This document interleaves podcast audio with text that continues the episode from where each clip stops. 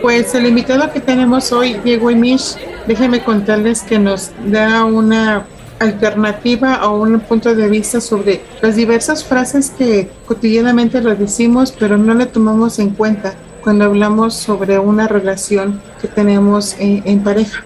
Y más que eso nos pone a reflexionar sobre qué es lo que estamos dispuestos a soportar en una relación, hasta dónde llega nuestro amor propio y también sobre si estamos dispuestos a perdonar a esa persona. O sea, hasta dónde llega nuestro amor por esa persona estamos dispuestos a perdonarlo sin, sin juzgarlo en algún futuro. ¿O cómo ves, Diego?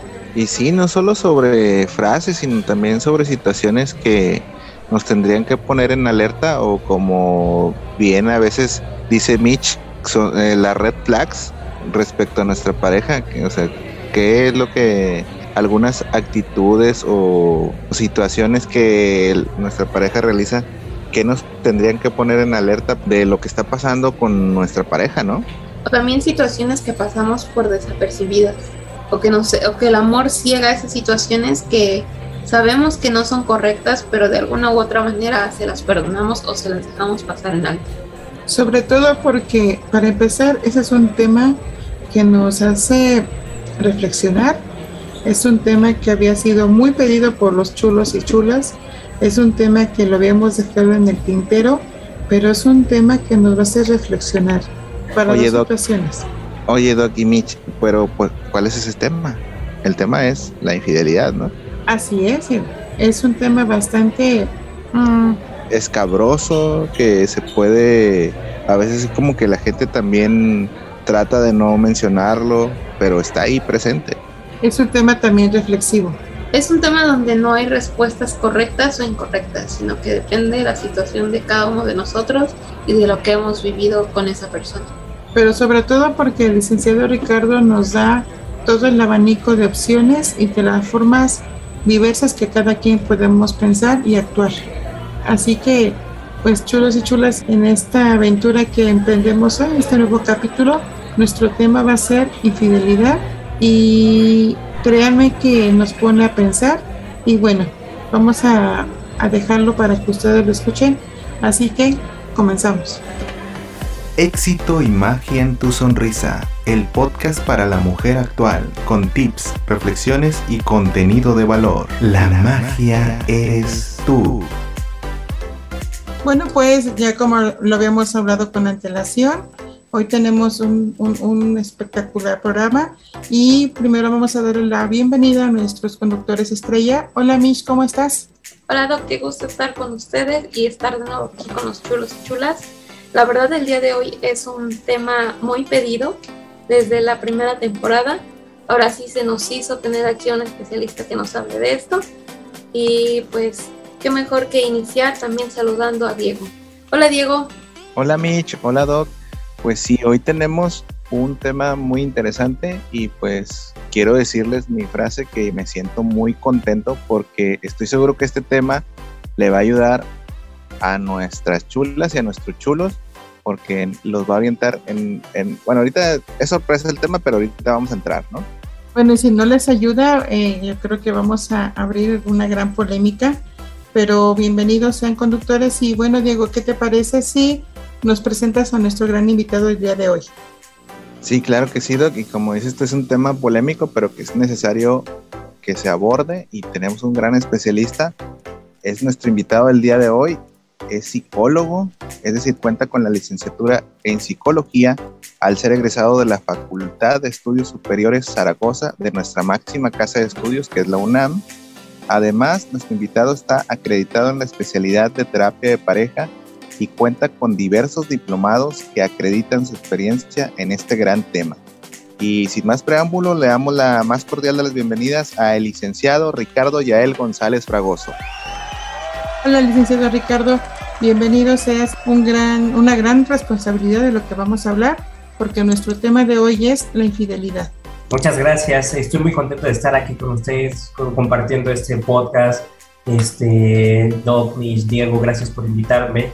Ahora sí que eh, soy un libro abierto, díganme, pregúntenme lo que quieran del tema de infidelidad.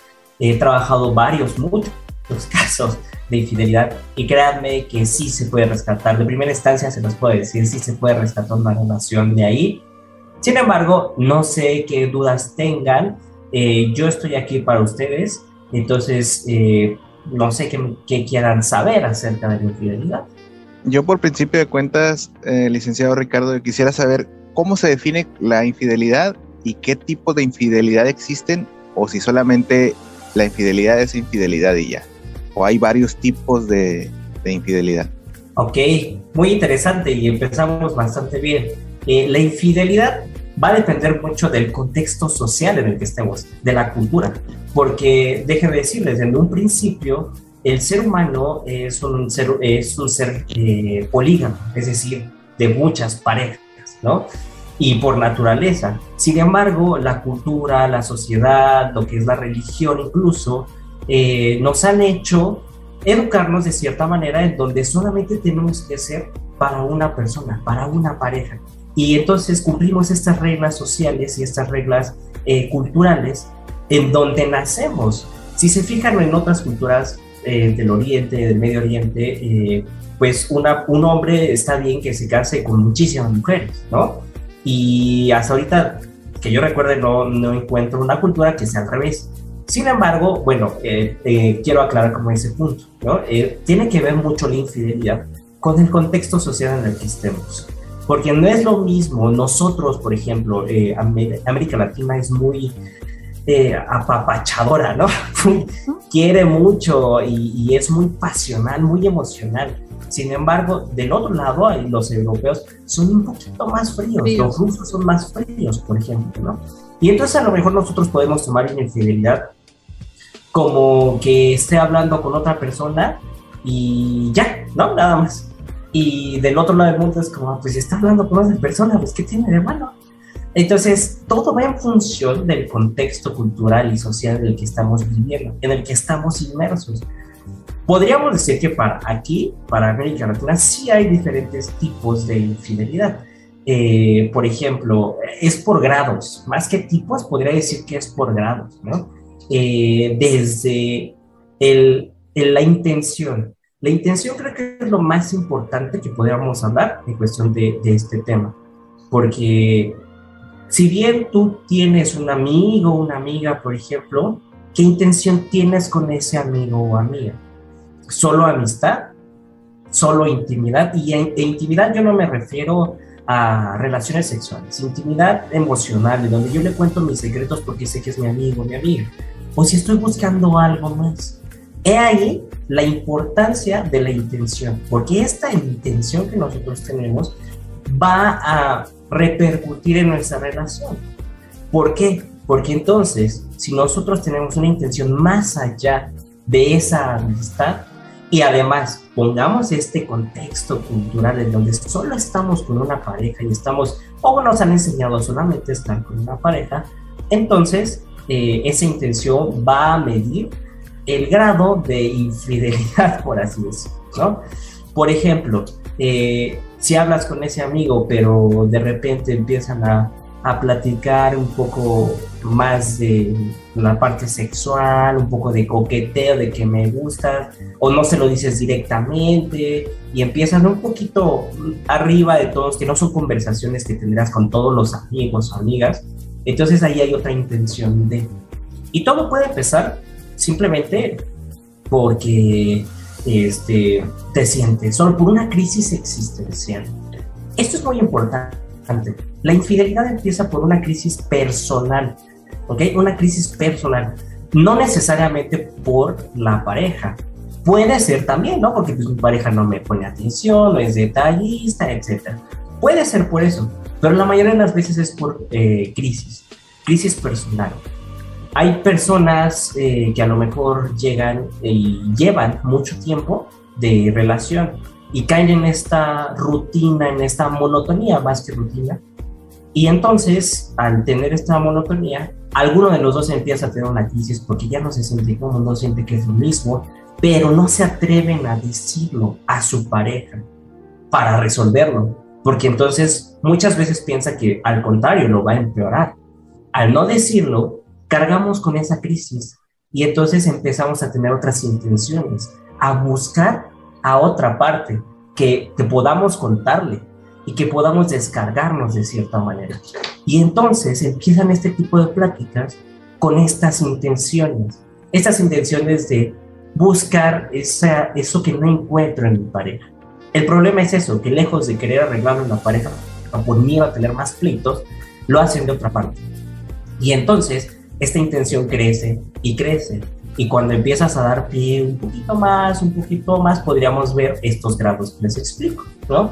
Eh, desde, la, desde el texto, que es este, el hecho de estar escribiendo y, por WhatsApp, por ejemplo, empezar a, a coquetearse, a, a, tener doble sentido, este, desde los famosos packs o nudes, ¿no?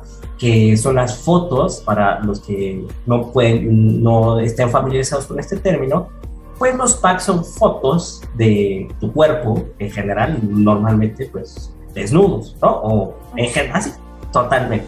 Entonces, por eso, este, pues empieza, este es un nivel más, un grado más, luego empieza a verse escondidas, eh, las pláticas, y luego empiezan a, los besos y, empieza, ¿no? Poco a poco, poco a poco y se vuelve una bolita que creemos que podemos controlar, se vuelve algo enorme que en algún momento ya no lo vamos a hacer, ya no lo podemos controlar.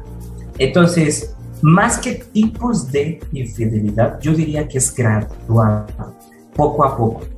Hay veces que no necesitas empezar de, de cero, ¿eh? llegas al 10, suponiendo una escala del 0 al 10, eh, llegas al 10 directamente porque pues hay gente que así es. Pero, ah, sí. Ah, perdón, hay gente que busca incluso lo que es nada más, no la infidelidad propiamente, sino el, manejo de la adrenalina, de la emoción, de sentir, híjole, estoy en, esa situación de, de, de, el pensar que me cachen o no, esa emoción que es lo que, lo que muchas veces dispara una infidelidad. Así es, sí, la adrenalina. Y, la cuestión es que es adictiva. La adrenalina es adictiva. Y entonces la gente aprende a vivir así. Por eso es que las personas que son infieles muy difícilmente cambian. No es imposible, sí pueden hacerlo, porque incluso hay un momento que se cansan y que dicen ya, hasta aquí, ¿no? Porque, porque tiene que ver también mucho la etapa en la que estamos porque no es lo mismo tener 30 años a tener 16 años a plena hormona y, es, son, y no justifico, ¿no? no justifico para nada porque también tiene que ver mucho la crianza, eh, eh, los valores, ¿no? Y, la familia, cómo está constituida. Sin embargo, son más propensos por las, hormonas. Y efectivamente, la adrenalina nos, nos, este, nos, nos vuelve adictos, adictos al peligro, adictos al quiero que me descubran, pero a la vez no quiero que me descubran, ¿no? Eh, no quiero que me descubran y, este, y es emocionante, porque entonces esta, por ejemplo, esta monotonía que ahorita les explicaba, eh, se rompe porque ya tienes algo con que eh, romperla, algo con que ya no sentirte de la misma manera, gris, ¿no? Yo lo describo de esta manera, ya no sentirte gris, de un solo color, sino ya darle emoción pero el problema es que no lo canalizamos bien. Y el problema es que en vez de estar con la pareja y darle esa emoción y ese lugar a la pareja, entonces se lo damos a otra persona.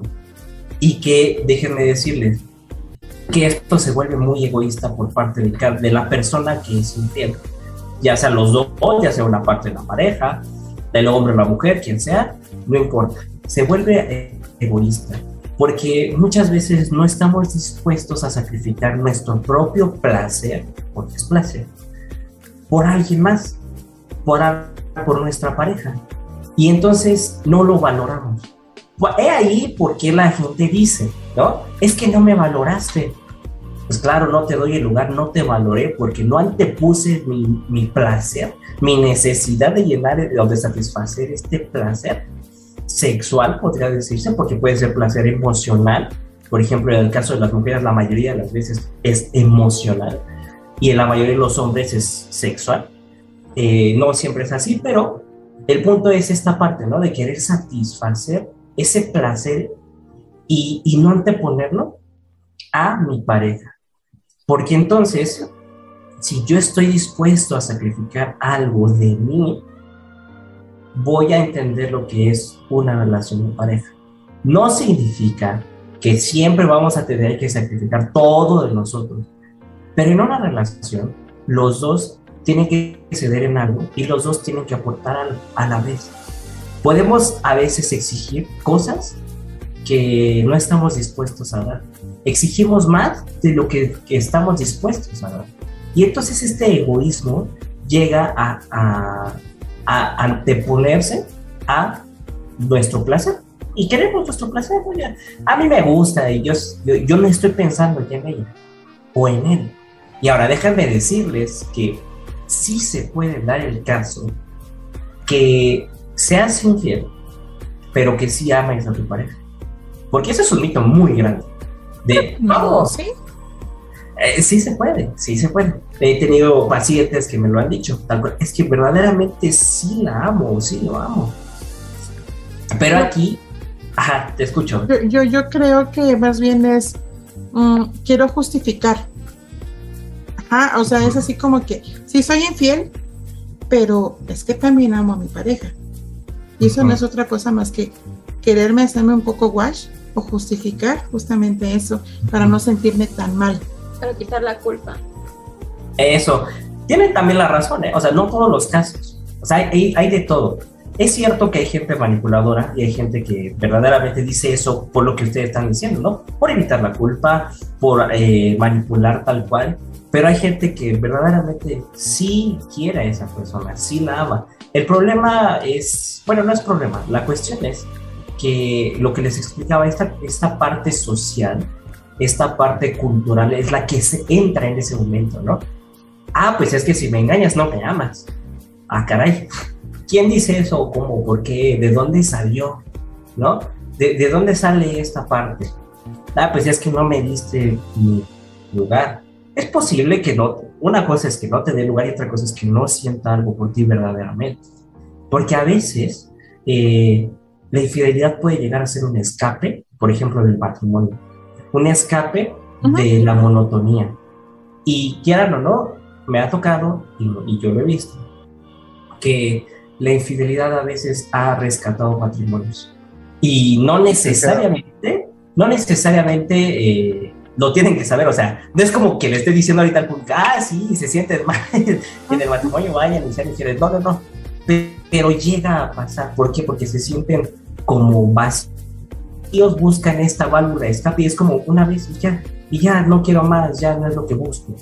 Ajá. Volvemos a lo mismo, es adrenalina y, y, y el decir, híjole, no lo quiero. Anteriormente pensábamos o se tenía la creencia que una infidelidad era porque buscamos fuera de casa lo que no tenemos en casa, ¿no? O bien era de decir, trato a, a la mujer o al hombre sea el caso eh, de diferente lo que yo no me atrevería a, tratar a mi esposa, porque antes la esposa era así como que una santa. Eso eran tiempos pasados. Ahora la infidelidad se busca más bien para decir la emoción, para decir, ah, si tú no me tratas bien, no me procuras, no me, no me atiendes, voy a buscar afuera lo que no tengo pero también ahí viene otro papel, en donde, como bien dices, puede ser el acuerdo de ambos y decir, ¿sabes qué? Cada quien con su cada cual por fuera y llegamos a un mismo núcleo que es nuestro hogar y sin ningún problema. Que yo creo que es a lo que te refieres, al, momento de sentirlo como terapia de pareja. Buscamos afuera lo que nos hace falta, pero llegamos al núcleo que es la familia. Claro, Claro, eh, para eso se requiere también mucha inteligencia emocional, porque no cualquier pareja hace eso. No cualquiera puede decir, eh, bueno, ¿sabes qué? Vamos a tenernos como esta relación libre durante un mes, a ver cómo lo probamos, y ya después lo dejamos, ¿no? Así. Porque a veces hay más conflictos si no trae, tienen la madurez emocional suficiente para realizar eso. Y muchas veces este tipo de parejas que realizan estas actividades, pues son más... Eh, han crecido juntas, han crecido juntas desde hace mucho tiempo. Tan así que buscan experiencias diferentes y se ponen de acuerdo para ello. Pero ahí hay una gran pregunta. Entonces, ¿sería infidelidad si se ponen de acuerdo o no? ¿No? ¿Ustedes Yo creo que no. Ok. No, porque, ya, porque ya es un acuerdo, ¿no? O sea, son las reglas del juego. Ok. ¿Y Diego? Sí, creo igual que pues si hay un, acuerdo, pues no hay infidelidad. Y, regresando un poquito, ah, quería comentar antes, em, se suele decir, o al menos yo he escuchado, que el hombre muchas veces es infiel por placer o incluso hasta por por ser como que ante sus amigos de que yo tengo tantas mujeres así, ¿no? Pero la mujer cuando es infiel es por amor o por despecho. No sé si esto sea realmente así. Eh, sí, está, está comprobado y todo esto se tiene, se, se regresa y se remonta a, a, la prehistoria, ¿no? A cómo, por qué la mujer desarrolló más la parte emocional y los hombres más la parte sexual, también a, nivel biológico, o sea, hay estudios al respecto y sí, la mayoría de las veces sí es así, sí es por la parte carnal nada más, pero también la parte emocional, entonces por ahí dice que si una mujer te siente en aguas, porque entonces eso sí, ya, está, ya terminó, ¿no? O sea, porque ya, ya la pediste de verdad. ¿no? Y, y, también por, por despecho, pero el despecho no necesariamente es de mujeres, hombres, mujeres, pueden hacerlo por venganza, por despecho, ¿no? O sea, eso, eso cualquiera de los dos, pero sí a nivel emocional, no digo que no afecta a los hombres o a nivel sexual no afecta a las mujeres, claro que sí, pero en su mayoría sí es como lo dije, según la verdad. Eh, a esto voy con que, por ejemplo, la parte sexual, hablando de hombres, ¿no? Ahorita que con el ejemplo digo, es, específicamente de hombres, de que son muy sexuales, muy carnales, eh, es eso, carnal, ¿no? Lo emocional muchas veces lo dejan a un lado. Es por eso que a nivel eh, de infidelidad, pues sí llega a haber a veces personas, hombres, por ejemplo, que dicen, pues es que nada más fue sexo y ya, nada más, pero yo sí la quiero. El problema no es que si la quiere o no, el problema es que no le da su lugar. Entonces ahí nos confundimos porque decimos, es que si no le da lugar es que no la quieren. No, es que a veces no sabemos dar lugar a las personas. A veces, y no digo nada más a los hombres, ¿eh? en general, a veces nadie nos enseña cómo darle lugar a la pareja. Porque nosotros vamos aprendiendo de nuestros padres, de los abuelos, de lo que vivimos. Y muchas veces creemos que darle el lugar de cierta manera está bien cuando no es cierto. Y obviamente las reglas sociales, pues sí es como, ay, es muy lógico, ¿no? Que, si le engañas, pues, pues no le estás dando lugar. Pero hay que diferenciar eso de no te estoy dando lugar al no te quiero. Y aquí se engloba el tú me quieres, pues demuéstramelo y dame lugar. Pero esto ya es social. Esto ya no es a nivel emocional, nada más, no es a nivel personal. Ya es algo social. Que te demuestre que te quiere ¿Cómo? Pues dándote tu lugar. Este, siendo su única pareja. Porque, ¿qué diferencia habría si, se hace, si hacen el acuerdo? La traición, ¿no? Con el acuerdo la diferencia sería la traición. Pero entonces no lo vemos mal si hay un acuerdo. Y entonces aquí, entra, y aquí entran las reglas sociales. Porque entonces si verdaderamente fuera malo, ajá, si verdaderamente fuera malo, no importa las reglas sociales, todos lo haríamos todo el tiempo. No importaría. Pero entonces, ¿por qué cambia si, si estamos de acuerdo o si no estamos de acuerdo? Porque si yo estoy de acuerdo, te puedo amar, puedo tener sexo con los demás. Y estamos de acuerdo. Pero sabemos que nos seguimos amando. ¿Por qué sería diferente cuando no hay un acuerdo? ¿Por qué no podría estar con otras personas y seguirte amando? ¿No? Y entonces, muchas de las eh, de los que a lo mejor ahorita lo están escuchando, ¿no? y, y, ahorita como, como los veo y muchos cuando yo he platicado este tema es como, no, no, no, es que no la quiere, es que no la ama, pues ¿cómo? Pues, ¿Cuál es la diferencia, no? O sea, sí puede, sí, sí se puede, porque es como, y, voy a explicarlo de nuevo. Imagínense, yo llego a un acuerdo con mi pareja. Voy a, vamos, cada quien vamos a tener diferentes relaciones sexuales y pues la verdad es que yo te amo, yo quiero estar contigo, pero pues tú, tú puedes tener sexo con otros, yo puedo tener relaciones sexuales con otras, pero nos seguimos amando. Funciona. Y ha funcionado, hay parejas que se han funcionado. Ahora, si decimos que no, que somos solo para nosotros, esa es una imposición social. O esas son unas eh, reglas sociales y, religiosas y en general, ¿no? O sea, en contexto cultural. Pero eso no significa que no se pueda dar la misma circunstancia. Que ya está mal visto porque no está de acuerdo es diferente. Pero no significa que si yo tengo sexo con otras personas, verdaderamente no te siga mal. Depende mucho de, cómo. Perdón, depende mucho de cómo fueron criados, ¿no? En el vínculo familiar. Porque si tu idea es eh, me caso, tengo hijos y de aquí envejecemos juntos, obviamente no va a existir una una idea de que puedas compartir esa persona con otro. Eh, porque es como, es tu, tu media naranja, ¿no? Pero en el caso de las relaciones abiertas, eh, no creo que exista la infidelidad, puesto que uno es un acuerdo, ¿no? Pero ahí también se juega uno o la otra persona, porque como dicen, el que se enamora pierde. ¿Qué tal si una de esas personas a las que eh, tiene una relación eh, abierta, o sea, no en sí con la pareja, sino que conoce a más personas, en una de esas se engancha, pues ya la otra, la otra persona ya no le va a aparecer.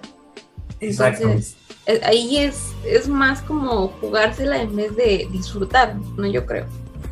Claro, pero también hay que diferenciar algo, conceptos importantes. ¿Qué es el enamoramiento y qué es amor? Es diferente. ¿Qué pasa? Y a mí se me vino a la mente esto. Para empezar, ¿desde dónde empieza la infidelidad? La infidelidad empieza al ver una revista, ver las redes, eh, ver a chavas o al chavo pasar, o infidelidad ya empieza cuando ya hay una interacción con fines amorosos. Ya empezaría desde la intención. Entonces más bien somos fieles. Porque las redes sociales Entonces, nos nadie, nadie es fiel. ¿Por qué? A ver, cuéntenme. ¿Cómo? O sea, nadie es fiel porque no estamos nada más, como, como dijo Mish, eh, enfocados nada más a nuestra, a nuestra persona, a, nuestra, a nuestro eh, pareja, esposo o esposa, algo así. ¿No? O sea, infidelidad, si lo hablamos desde ese punto de vista, es siempre. Porque como dicen, no porque estemos casados, no vamos a ver el menú, creo yo. ¿Estás? claro que sí. Más bien sería la intención y le completaría, intención de traicionar. Porque la traición tiene que ver con el acuerdo hecho. Porque cuando, cuando el acuerdo es cada quien puede estar con quien quiera, pues no es traición. Pero cuando el acuerdo es solo tú y yo, entonces sí es traición. Y bueno, entonces, perdón, y, y también la infidelidad es decir, ok, estoy contigo, estamos juntos, pero mi cabeza está por allá. Ajá, o sea, e, e, es así como que el, el, juego de palabras que existe. Claro, claro. Eh, aquí, por ejemplo, podríamos verlo de conceptualmente, podría decirse que por la intención de traicionar. Y ya en la acción o en la parte mental y emocional, ya estaríamos hablando de igual desde los pensamientos de eh, a lo mejor este, cuando me veo con ella, porque una cosa es tener fantasías con alguna compañero de trabajo, amiga, escuela, amigo, ¿no? Una cosa es tener fantasías y eso no significa que ya estás engañando a tu pareja, no, no, no. Una cosa es eso y otra cosa es que ya estés pensando, la voy a ver y en ese momento, después de cenar, vamos a hacer esto y le voy a hacer esto y vamos, o sea, ya hay un plan, ¿no? Un plan de, de satisfacer este placer a costa de todo, de no te importa, ¿no? De, traccionar. Entonces, es ahí la diferencia, porque sí podemos ver el menú, podemos fantasear y eso, pero jamás tener como esa intención de, engañar y, y, a lo mejor uno puede tener fantasías con, con no sé, con quien quiera, puede tener fantasías con quien quiera, pero eso no significa que vas a ir a buscarlo y decirle, oye, es que yo una fantasía contigo, ¿eh? Fíjate, sí, sí, y yo sé. Es broma, pero si quieres, no es broma. O sea, eso ya es diferente. Como dicen, porque no te cobran. guardas el... ¿Cómo? Como dicen, no cobran por ver. Una cosa ya es el pensamiento y otra cosa ya es la acción. Exactamente, entonces Por eso hablo de intención y traición, porque la intención es ya poner la acción en, en práctica y la traición tiene que ver con el acuerdo que se hizo en la pareja, que muchas veces es implícito por la cultura en la que estamos, ¿no? Sabemos que estamos en una relación, eso lo tuyo y ya sabes, no podemos. Pero a veces no lo hablan. Y a veces, aunque lo hablen, pues, da lo mismo, ¿no? Por esta parte que les digo que muchas veces es, es por eh, el egoísmo, por inmadurez, por anteponer nuestro placer antes de la relación, porque hablamos de sacrificios, la gente piensa que no, no hay que sacrificar, que una, en una pareja no se tienen que sacrificar las cosas, pero sí hay que hacerlo. Pero no hablamos de sacrificar la carrera, sacrificar cosas así increíblemente grandes, no, sino pequeñas cosas para poder hacer acuerdos entre ellos, para haber una convivencia sana es completamente normal porque se está, hablando de matrimonios, por ejemplo, se está formando otra familia, se está formando un núcleo familiar. Entonces, yo no puedo ser de la misma manera eh, con mi pareja, tal cual al 100% que como con mi familia eh, base, ¿no? Papá, mamá, hermanos. ¿Por qué? Porque ella o él trae nuevos, eh, nuevas costumbres nuevas eh, pensamientos, trae todo diferente o muy similares, pero hay algo diferente.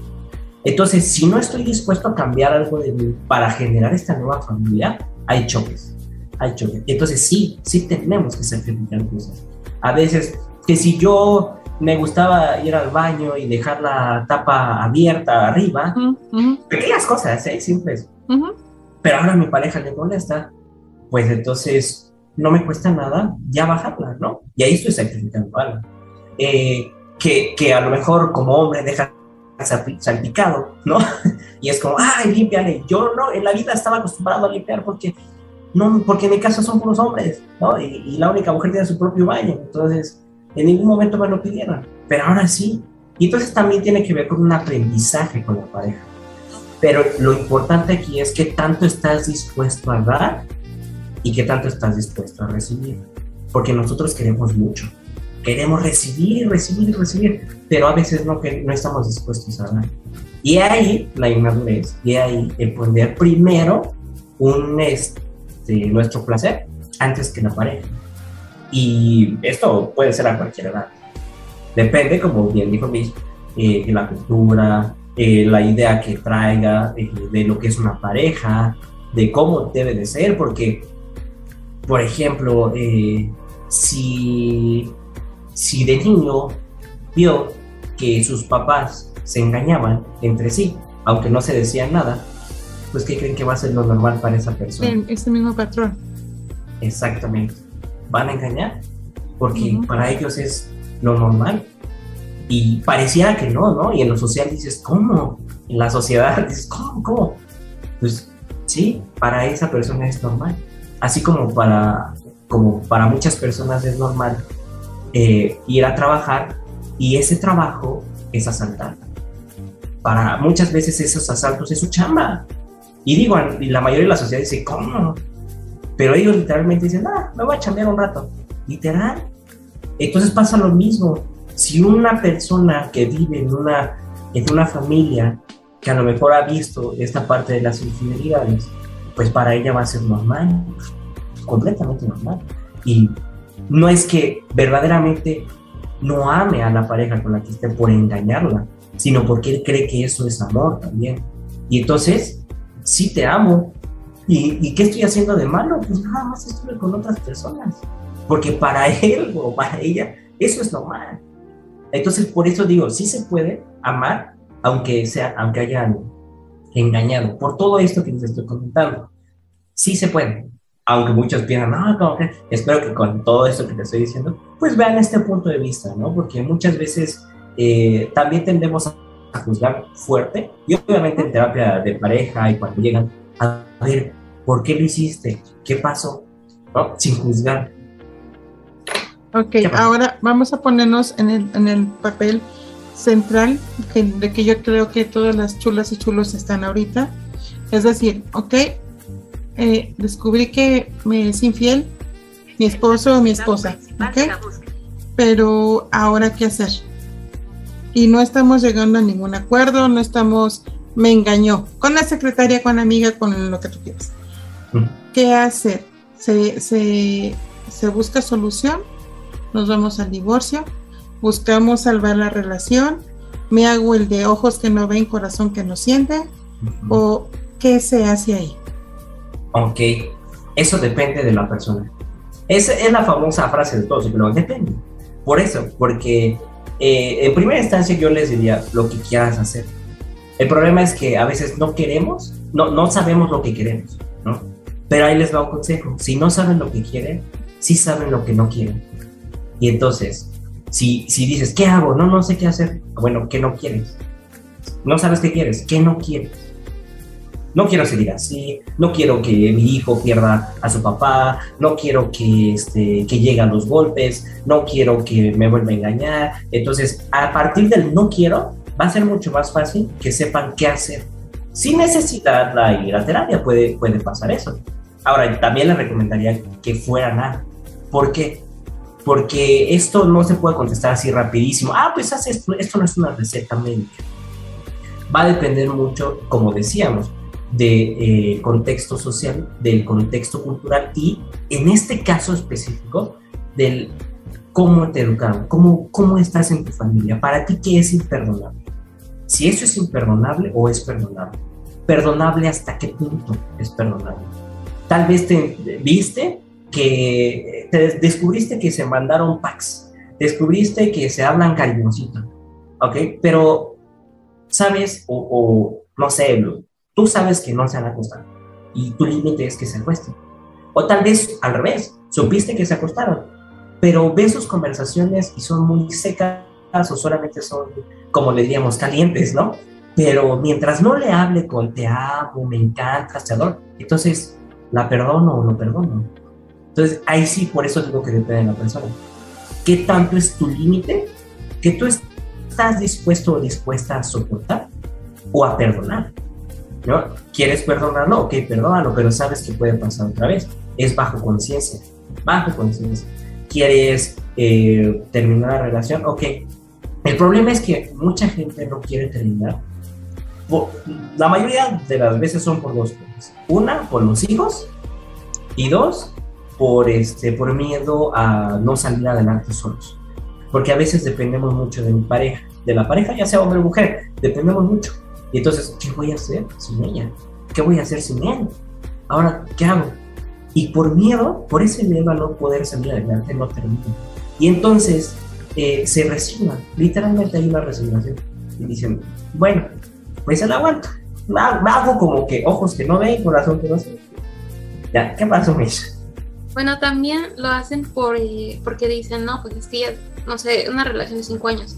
No, pues es que llevaste cinco años de mi vida aquí o sea, otra vez iniciar desde cero y otra vez para encontrar a otra persona, también lo hacen por eso, porque influye mucho la sociedad. Exactamente. Ahora ya no está con nadie, no, está soltera, o la tía solterona o algo así. Entonces, yo creo que por eso también eh, influye mucho en las decisiones de uno mismo, no tanto por tu felicidad, sino por el qué dirán. Exactamente. Sí, sí, tienes mucha razón también. Miren, cuando hay una ruptura, no pierdes nada más a la pareja, pierdes a los amigos de esa pareja, pierdes eh, familia, porque a lo mejor te llevas muy bien con la cuñada, con el cuñado, con los papás, con los suegros, pierdes familia, hijos, ¿no? También se van, deciden irse con la otra parte. Y entonces, todo eso influye en la decisión de si me quedo o me voy con mi pareja. Porque no es una, nadie dice que es una, decisión, una decisión sencilla, por, por, toda esta parte, el que dirán, el quedarme solo, el no poder salir, el, el, perder a familia, perder amigos en común, y entonces también no es tan fácil eh, terminar por esta situación, ¿no? Eh, no es lo mismo una relación de un año a una relación de 10, 15, 20 años, que incluso la gente dice y lo piensa. Ya le eché un buen de ganas a esta relación, ya pasamos por muchos problemas, como para terminar ahorita. ¿No? Ya, mejor se la paso. Por eso digo, ¿qué tanto es tu límite? ¿Qué tanto estás dispuesto o dispuesta a soportar? Y todos los, los que nos estén escuchando, pregúntense eso que hayan pasado por esta parte o estén pasando por este momento, pregúntense eso. ¿Qué tanto están dispuestos a soportar? ¿Hasta dónde son sus límites? Hasta besos, abrazos, caricias, otras relaciones, hasta acabarse uno con el otro por despecho, o a veces lo mejor es soltar por más que te duele y por más el miedo que tengas, a veces lo mejor es soltar. Pero va a depender de cada uno. Porque si tú dices lo puedo soportar y lo puedo superar, adelante.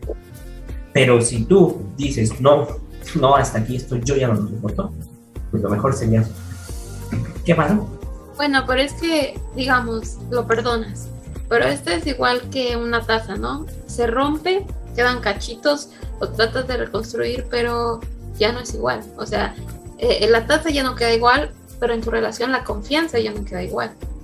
Y entonces ya te quedas pensando en, ¿me estará engañando o, o me amará de verdad o cosas así? Y ya eso realmente pues ya no es una relación de amor realmente, sino tal vez sería como, como una relación que, eh, como mismo decíamos hace rato, o sea, por el, por el no estar solos, por no querer eh, estar, o por tener miedo a la soledad también.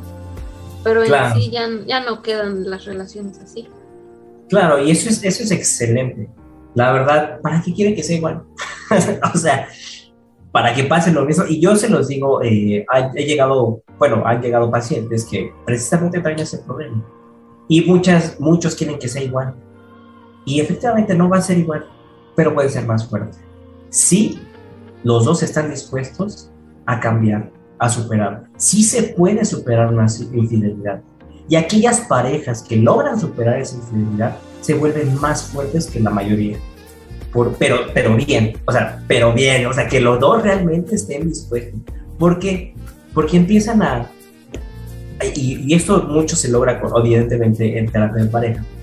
Porque ¿qué es lo que hace? Ok, yo me entero y yo te decido perdonar y a lo mejor ya, ¿no? Lo hacemos.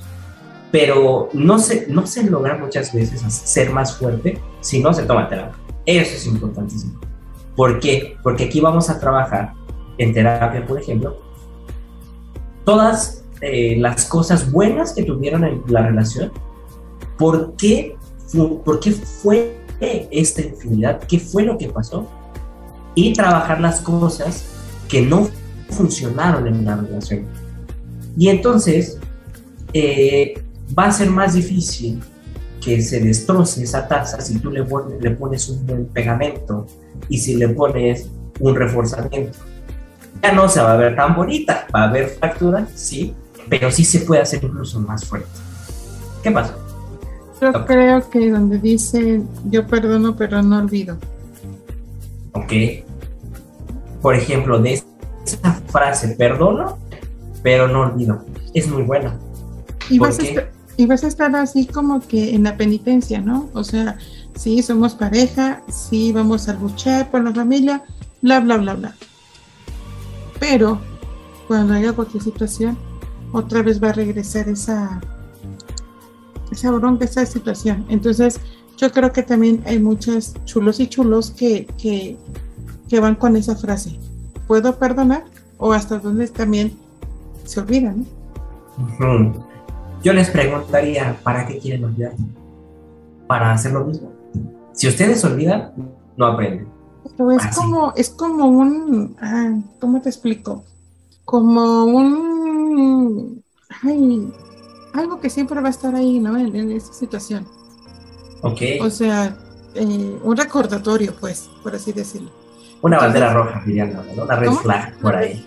Sí, sí, sí, Entonces, ¿hasta dónde eh, pueden eh, hacer eso? Porque esa frase eh, sí, lo han, sí lo han dicho mucho. Entonces, como que, ah, están enojados, cualquier situación, pueden pasar un año o no sé, X tiempo, y esa situación vuelve a regresar. Ajá, entonces, por eso es tan, tan trillada esa, esa frase. Hasta dónde se puede perdonar, pero no se va a olvidar. Ok. Sí, eh, ya no sería olvido, porque Aquellas personas que quieren olvidar a veces literalmente lo reprimen y no se acuerdan. Y, y yo estoy en contra de que quieran olvidar. ¿Para qué quieren olvidar? ¿Para qué? Porque hay aprendizaje de por medio. Esa experiencia. Tal vez no muy grata, pero es experiencia. Y todo aquel que no conoce su historia tiende a repetirla. Entonces, no olviden, pero perdonen genuinamente. Y lo más importante es perdónense a ustedes mismos, a ustedes mismas, por permitir que esa persona les hiciera daño. Eso es lo más difícil, porque creen que el perdón tiene que ser para la otra persona. Si ustedes se separan, deciden separarse por infidelidad, y ya, no sabes de esa persona en 15 años, pero tú sigues tan enojado y enojada con ella, y estás perdón, y, no lo perdonas, el perdón no es para él o para ella. Porque él o ella ya está siguiendo su vida y a lo mejor ya hasta se le pasó. El perdón es para ti. El perdón es por ti. Y a lo mejor dirán, es que yo di todo en mi relación, es que yo no, yo no tuve que, yo, yo no fui mala, yo no fui malo, yo di todo, yo fui completamente fiel. Claro, pero a lo mejor viste puntos rojos que, que decidiste omitir, porque decidiste creer y está bien. De eso se trata la pareja, dar un salto de fe. De eso se trata. El problema es que, que canalizamos mal el perdón. El perdón es para nosotros y por nosotros y hacia nosotros. También hacia la otra persona, pero también hacia nosotros. Por permitir el hecho de, de que nos hicieran daño. Y el hecho de que a lo mejor, porque ¿qué es lo primero que, que, que llegan a decir las personas que son engañadas. Qué tonto, cómo fui, cómo no me di cuenta. Y entonces empiezan a martirizarse y se empiezan a dar latigazos en la espalda. Y entonces no se perdonan a ellos.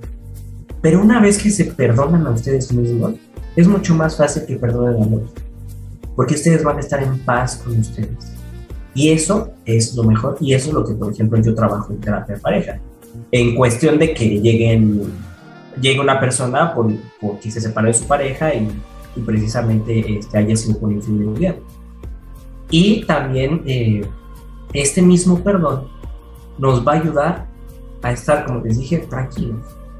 Y ya, no, porque muchas veces decimos, no, no queremos, no quiero pensar en él, en ella, no quiero, no quiero. Y pues es como les digo a los pacientes, a ver si te digo, no pienses en elefantes, ¿qué van a pensar?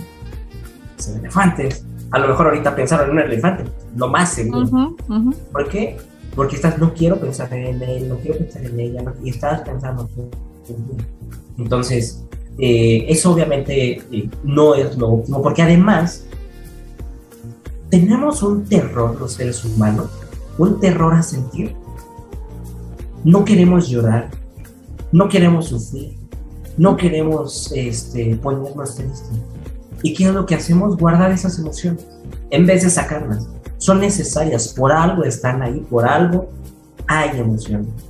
Porque entonces, si digo, es que no vale la pena llorar por ese cabrón, por ese, perdón, ¿eh? por ese, no por él o por ella, ¿no? O sea, ¿y cuánto llevas de relación? Pues 10, 15 años. 10, 15 años de tu vida, por ejemplo, ¿no? Entonces, yo no Ok, ¿y verdaderamente crees que no vale la pena? ¿Cuántos años le dedicaste? ¿Cuánto tiempo estuviste ahí? ¿Cuánto tiempo, este, cuántas relaciones, y no necesariamente sexuales, sino cuántas relaciones perdiste por estar ahí? ¿Crees que no vale la pena que llores? Vale toda la pena del mundo que llores, pero otra vez regreso al contexto social y cultural. No está bien visto. ¿Y qué dicen los amigos o las amigas? Lo mismo, vente, no vale la pena llorar, o sea, ni que tus lágrimas no las valen, con el afán de, sentir, de hacerte sentir mejor. Pero a veces no saben cómo ayudarnos y es la manera en que la, sociedad te dice que ayudes, pero no es lo que necesitamos. A veces lo que necesitamos no es salir, es llegar con el amigo o con la amiga, en ese, es quedarse en la sala, en el cuarto, platicar y que llore. Y estar ahí, a veces sin decir nada. Pero no, ¿cómo crees que vas a llorar por alguien que te engañó? Claro que no vale la pena. Así haya sido un año, seis meses, diez años, para esa persona vale la pena. porque decidió entregar la confianza a esa, a esa otra persona. Porque no es tan fácil entregar esa confianza. Y entonces, para ella, valió la pena. Es como cuando nosotros decimos eh, a los niños, ¿no? Ay, ¿estás llorando? ¿Estás llorando cuando tienen 12 su primer amor, ¿no? Por ejemplo, aunque es más o menos de 12, 13 años o 14. Ay, ¿a poco estás llorando? ¿Cómo crees que vas a estar llorando? Pues una chamaca, que quién sabe qué. Pero es que nosotros lo hablamos desde adultos. Nosotros lo hablamos desde nuestra edad. Pero ¿qué tal cuando tú tenías esa edad? Cuando tú tenías 14 años. Claro que valió la pena esa relación. Claro que te duele. Pero lo minimizamos, minimizamos porque para nosotros ya no es relevante porque evidentemente ya tenemos más experiencia. Pero ellos no, los niños, bueno, los adolescentes, por ejemplo. Y, y así pasa. Y creo que y creo que el 90, o si no es que el 99% de los que nos están escuchando, han llorado por su primer amor. Cortarse las venas con galletas marías y... Remojadas en leche. Sí, sí, sí. Ajá. entonces, eh, es esta parte de, perdonar. ¿Qué hacer cuando nos, nos son infieles? Primero decidir qué quieres hacer. Si se te dificulta, piensa que no quieres en tu vida, que no quieres en la relación. Y a partir de eso, tú decides si perdonar, si no perdonar.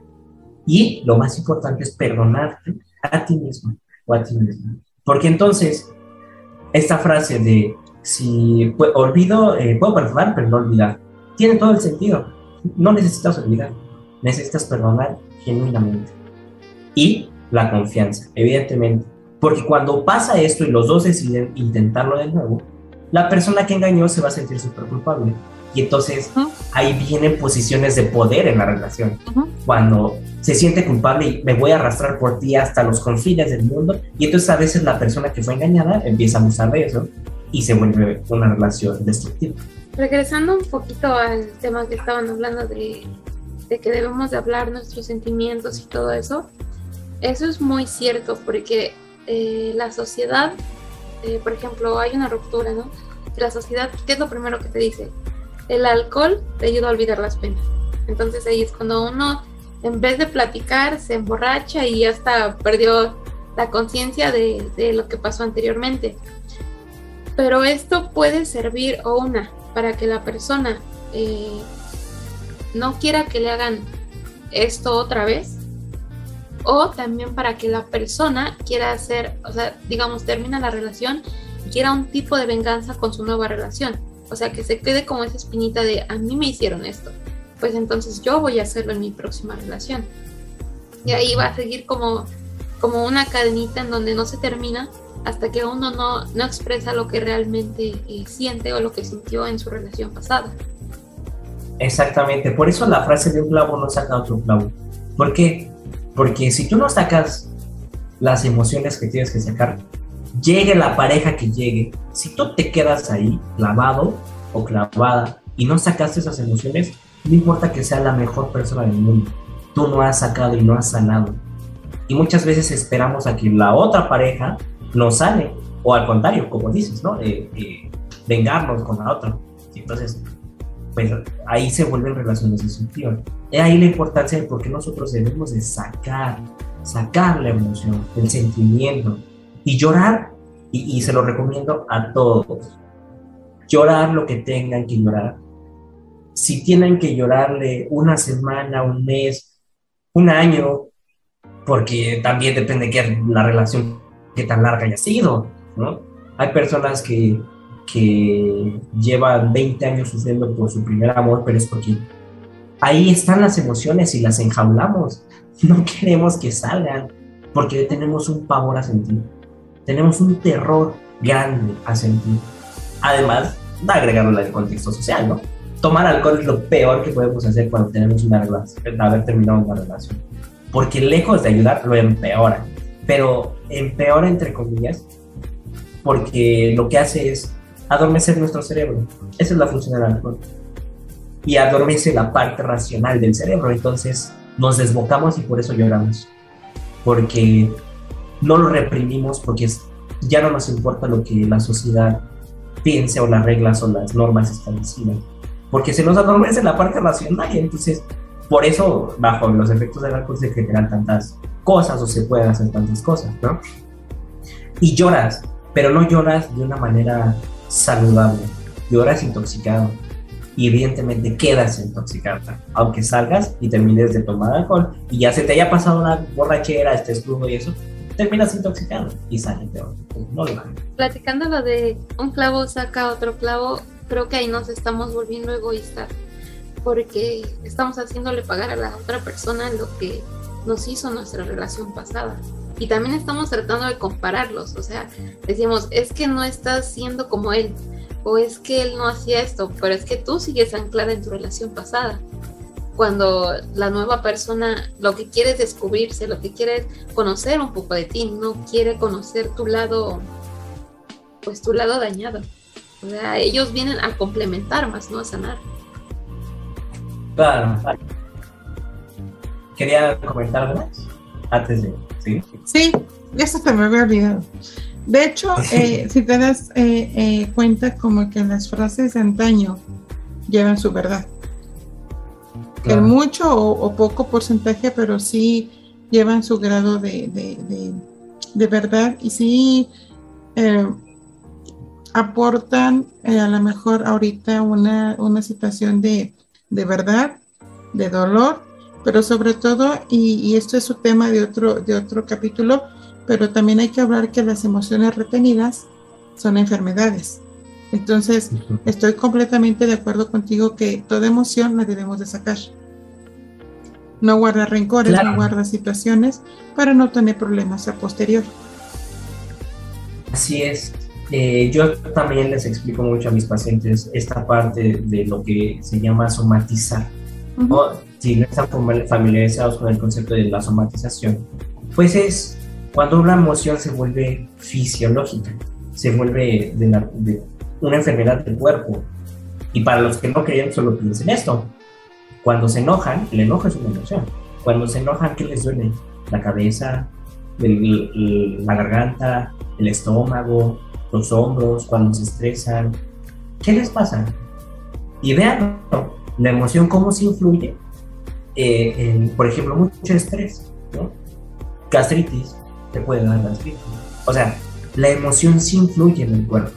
Tan así que se dice que cuando tienes gripe estás triste, que cuando tienes Alzheimer no quieres saber de la vida, que cuando tienes cáncer no te sientes querido, que cuando tienes, digo, cuando tienes diabetes no te sientes querido, querido. que cuando tienes cáncer no te gusta tu vida. No siempre es así, evidentemente, no todo. Hay diferencias emocionales, pero hay otras cosas, ¿no? Evidentemente sería, caería en un error si yo digo que nada más es por eso, que si te da cáncer nada más es porque odias la vida. No, puede ser por los químicos de la comida, puede ser hereditario, o sea, pero sí influye. Sí, claro. Y entonces, efectivamente, estas frases sí tienen que tienen un cierto de verdad, pero las hemos dicho tanto por decirlas que no las entendemos. Y yo no las entendía hasta que estudié la especialidad, ¿no? Hasta tener pacientes y dije, y, no es como que hubiera una materia que dijera, ah, eh, materia de frases de pareja, ¿no? ¿Qué? Y su significado. no hay de ese tipo de clases. Pero te das cuenta por qué la infidelidad, ¿no? ¿De dónde sale esos conceptos? Ese, porque al final es un concepto. Es un concepto que tiene que ver, como lo decíamos, con la traición, tiene que ver con la intención y tiene que ver con las normas sociales. Hablando un poquito de las emociones, eh, es muy cierto porque, como uno dice, cuando uno está feliz, eh, no le importa la letra, no solamente escucha el ritmo y uy, se pone a bailar y todo, pero cuando uno está en un modo triste es cuando ya no le importa el ritmo, sino comprende la letra y es cuando uno se pone nostálgico y todo eso. Entonces, por eso influyen mucho las emociones en cualquier eh, ámbito que uno lo vea. y, regresamos a la parte social, ¿no? ¿Qué te dicen los amigos? Ya no escuches esa música, nada más te vas a poner más triste. Pues necesito estar triste, no sé si han visto intensamente la función de la tristeza, ¿no? No puedes estar feliz, por más que alegría quería que fuera feliz, feliz, feliz, no puedes estar feliz si no está triste. Imagínense que no existiera la tristeza, que todos todo el tiempo seríamos felices. Qué aburrido. De verdad, literalmente. O sea, no, lo sentiríamos como felicidad porque no hay un contraste. Y entonces aprendan Y eso lo aprendí en un taller de teatro y sabía que había, iba a estudiar psicología, pero me ayuda el día de hoy. Aprendan a sentir sus emociones y aprendan a quererlas. Aprendan a que si hoy tengo tristeza, acepto la tristeza, incluso hablo con ella. A ver, sí, estoy triste, estoy triste por esto, y sí, lo tengo que admitir. Mi pareja me engañó y me duele muchísimo, y, no, me, no, me, no me siento bien por eso. Yo le entregué todo, le di todo, no entiendo por qué. No traten de entender, porque la acción es la acción. Y puede ser por muchas cosas, por muchas, muchas, por las cuales una persona puede cometer la infidelidad. Y a lo mejor le puedes preguntar a esa persona y esa persona puede decirte las cosas que quieres oír o no te va a decir toda la verdad. O sea, entonces la, no es eh, no es como tal el saber por qué lo hizo, sino el punto es que lo hizo, ¿no? Solamente si ya están en terapia y quieren mejorar y deciden perdonar y todo y deciden cambiar, entonces ahí sí vale la pena investigar qué sucedió, por qué fue. Porque entonces van a quitar lo sucio. Es decir, lo que hay problemas en la relación. ¿Qué pasa? ¿Por qué es lo que te llevó a hacerlo? Pues me sentía solo. Por eso les digo que empieza desde una crisis personal. Me sentía solo, este, sentía que ya no era lo mismo. Yo vi mi pareja ya no se empezaba a arreglar. Y por ejemplo ahí, ¿no? Muchas veces me dicen eso, es que ya no se arregla mi pareja. Y tú sí. y tú sí te arreglaste. ¿O cómo? Y entonces ahí, cae esa parte de exijo más de lo que estoy dispuesto a dar. Ah, yo, yo quiero que esté súper bien arreglado, arreglada, pero pues yo no lo voy a hacer. Entonces, no hay reciprocidad. Y, y nosotros estamos en una relación de pareja buscando reciprocidad. Ay, lamentablemente suena muy bonito, hermoso, ¿no? Eh, que lo mejor del mundo puede ser el amor incondicional. Y no es así del amor incondicional no es lo mejor. Nos han hecho, ¿vale? ¿Por qué no? No es lo mejor porque incondicional significa no importa lo que me hagas, yo voy a estar ahí. No importa, no importa que me patees, no importa que me maltrates, no importa si pierdo mi dignidad, yo voy a estar ahí. Entonces, pierdes mucho de tu persona con ese amor incondicional. Ahora, hay diferentes tipos de amores, ¿eh? O sea, por ejemplo, el amor incondicional a los hijos es diferente al amor incondicional a la pareja. Sin embargo, también a los hijos y a los padres se les ponen límites. Pero eso son otras cosas. Hablando estrictamente en la pareja, se dice que el amor es como, tiene, tendría que ser como los gatos y no como los perros. Porque efectivamente a los perros grítales, pateales, eh, no les des de comer, lo que quieran y regresan. Regresan y regresan y regresan a un gato no, no le das de comer un día, o lo pateas, o lo maltratas, y no regresa. Eso es un amor libre. Bueno, no sabía. Por eso mucha gente odia a los gatos, pero realmente... A mí no me gusta. Perdón, chulos, a mí no me gustan los gatos, pero bueno. ¿Por qué? Porque no nos dan este, este amor que queremos llenar de nosotros. Y entonces, como no vienen cuando queremos, como queremos, en el momento que queremos, pues no nos caen bien los gatos, ¿no? Pues por eso. Pero el amor debería ser así, libre. El amor es libre. Claro. Y entonces, por eso, por eso la otra frase, ¿no? Eh, que, que dicen, este, si realmente lo amas, déjalo ir. Pero obviamente todo va en función del contexto, de la situación y, y de la persona. Yo quería preguntarle al licenciado yo un tema más macro, por así decirlo, y hablando de contexto social y más bien de, clases sociales. ¿Existe una clase social, por así decirlo, que engañe más que otra? O sea, la clase baja engaña más que la alta o la alta más que la baja o no sé, o, o es democrático el tema de la infidelidad. Más bien sería este, más que democrático, indiferente da lo mismo. O sea, no importa las clases sociales, aquí no entran las clases sociales. Aquí eh, entra la cuestión cultural, las normas. Y otra, otra cosa, en el tema económico, en el tema económico este, y de la tecnología, ¿no es más propenso hoy esta época a que, a que las personas sean infieles? Porque, por ejemplo, yo conozco el caso de una página que se llama, que es muy famosa incluso, que es hasta de caché, que se llama Ashley Madison. No sé si la hayan escuchado ustedes, creo que no, espero que no. Eh, No, la frase de ellos es, la frase de ellos es, la vida es tan corta, punto, ten una aventura. Es una web donde pagas una suscripción como si fuera Netflix o como si fuera HBO Max o lo que tú quieras por mes para tener acceso a un catálogo de parejas, bueno, de personas posibles parejas, ¿no? Para tener específicamente una aventura este, emocional o sexual, ¿no? Entonces, me refiero, yo lo que pregunto es, ¿no estamos viviendo una época en la que todos los recursos, están todos los recursos ahí para las personas que quieren llegar a ser infieles? no, la infidelidad siempre ha existido. Y, ah, ok. ah, Espérame, Antes de, antes de que dé la respuesta, oye Diego, al rato van a men- mensajearnos o escribir los chulos y chulas para que pongas el nombre de esa, de esa, este, de esa www.ashleymadison.com Ay, no, nos su- van a tienen acusar. su- Tienen su sección para México, ¿eh? Pero, como les digo, o sea, incluso hay planes de, de- en el que tú solamente hay incluso planes de, de suscripción. Diego, ya no- no des más ideas, por favor, estamos en pro de la pareja, por favor. Claro que sí, pero ese, ese- ese caso, es- esa página es muy conocida a nivel mundial y como les digo, no es una página, por así decirlo, de donde la gente vaya, de ca- es de caché, pues, o sea, se puede ver ahí que, que los precios no son tan asequibles para todos. ¿no? Creo que, creo que ahí depende de, de ti mismo y de tu, de tu voluntad, ¿no? O sea, está todo en bandeja de plata, pero tú decides si lo tomas o no. No es tanto como que sea algo social, aunque sí influye, por ejemplo, eh, ahorita está TikTok. O sea, no caer en las garras de descargar TikTok es difícil. Pero también se puede no caer en las garras de TikTok, claro.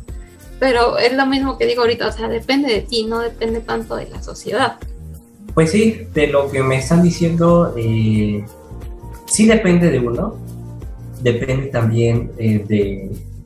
Es que sí, siempre, siempre ha habido, estoy tratando de, de explicarse de una man- manera sencilla, en la historia siempre, siempre ha habido infidelidad.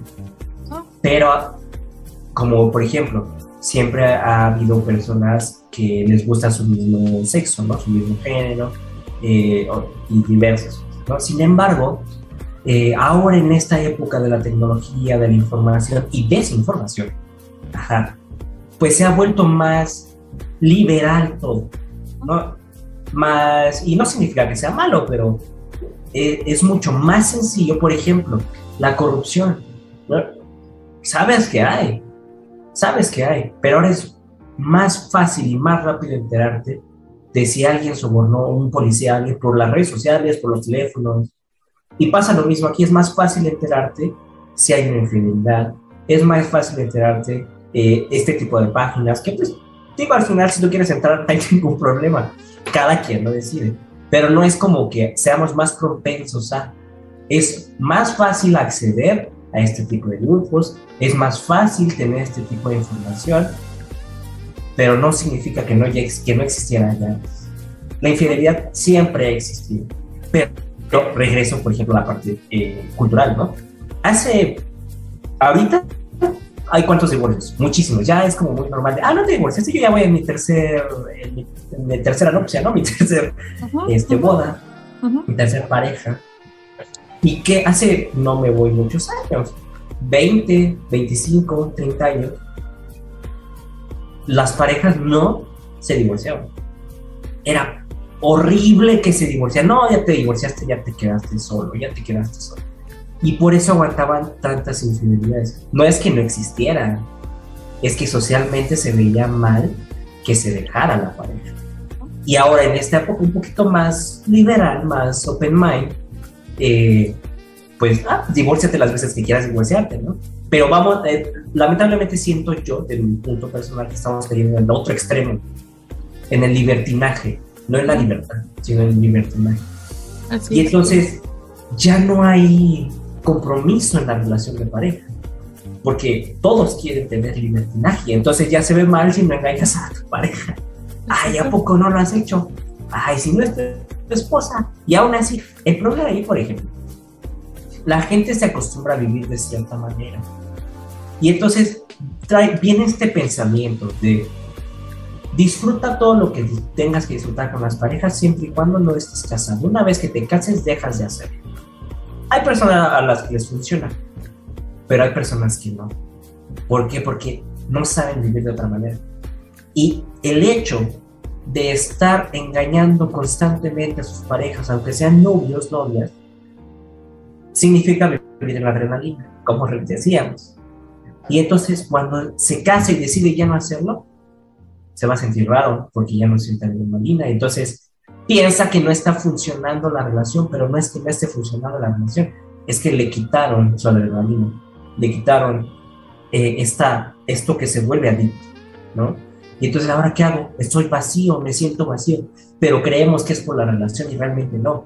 Es porque estoy tan acostumbrado a engañar a la gente, tan acostumbrado a que me vean, tan acostumbrado al coqueteo y al enamoramiento, que no sé respetar a mi pareja. Entonces yo no estoy tan de acuerdo con eso y disfruta mientras no estés casado. No. no. O sea, si quieres estar con una pareja, adelante. Si quieres engañarla, mejor dile. Dile, ¿sabes qué? Siento que eso no funciona, siento que pasa esto, esto y esto. Y ya si ves que de verdad no lo puedes resolver, pues entonces ya te vas con quien quieres. O, si no quieres una relación, estate soltero o soltera. Oye, entra la honestidad. Exacto. Y también nos da pavor ser honestos. La Gente, la gente prefiere que los juzguen por lo que las groserías que ustedes quieran, antes de decir la verdad. Ahí cabe otra frase bastante mm, antigua, bueno, de antes que es ¿quién te va a quitar lo bailado? O el más vale pedir perdón que pedir permiso. Exacto, y algo que ahorita Diego mencionó, ¿no? Esta parte de la página que solo se vive una vez a punto aventura, algo así dijo, ¿no? La vida, la vida es corta, ten una aventura. Exacto. es el eslogan de la página. Entonces, incitamos a no tener responsabilidad de nuestra parte, nuestra persona. Como solo se vive una vez, pues entonces hago lo que quiero. Exacto. Pero yo les pregunto, ¿se vive solo una vez? Yo digo que no. Se vive diario. Se muere solo una vez. Así es. Y ahí las consecuencias, ¿qué tienen los otros? Que mira que, que ahorita la situación, estamos pasando ya segundo año de pandemia. Eh, por pandemia hubo mucho divorcio y se vino arrastrando la, la situación de que como nos encerraron al principio, todos juntos en casa y ellos o ellas no salían a ver sus infidelidades. Ajá, entonces no sabían convivir tanto tiempo en familia. Por eso el aumento de divorcios y por eso también muchas rupturas en cuestiones eh, de infidelidad, ¿no? Entonces, eh, como que ya era una parte de la vida diaria, ¿sabes? Entonces, bueno, ahorita es un tema en donde, híjole, está el Internet, podemos ser infieles eh, eh, cibernéticos, infieles por bulto, infieles por, por lo que tú quieras. Pero al fin y al cabo yo creo que es infidelidad. Deshonestidad. Claro. Por todo lo que hemos hablado, ¿no? Así es. Pues sí, la verdad es que hubo mucho Sí, efectivamente mucho divorcio, mucha separación, porque no nada más por infidelidad, también tiene que ver con la vivencia. Por la, sí, las costumbres, el horario, la manera en que maneja su vida cada una. Vamos a pensar en una familia muy tradicional en donde el papá trabaja y la mamá se queda en casa y los hijos están en la escuela. La mamá se despierta a las 10, 11 de la mañana, por ejemplo, o se despierta a las 7 de la mañana y hace el desayuno, lo que sea, y se vuelve a dormir. ¿No? Y come hasta que llegan los hijos de la escuela, hasta las 4 de la tarde, y cenan hasta que llegue el papá, por ejemplo.